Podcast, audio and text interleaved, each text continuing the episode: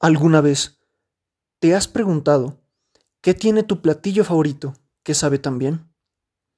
Bueno, déjame decirte que esa no es la pregunta que te debes hacer, sino ¿quién lo elaboró? Un platillo no se define siempre por lo que tiene, también por quién lo hace. Y para que puedas disfrutar ese platillo, debe hacerlo una persona que sea comprometida, única e innovadora que pueda adaptarse a los cambios para que sus sabores trasciendan y puedan convertirse en algo más que un alimento, que sea una experiencia y que sea algo que mejore con cada mordida. Esta persona debe amar lo que hace y tener la voluntad de aprender todo el tiempo algo nuevo, siempre retándose y quiera dar experiencias inolvidables cada vez que esté en la cocina. Una persona proactiva y con liderazgo Debe ser alguien que esté dispuesto a hacer todo esto. Y déjame decirte algo.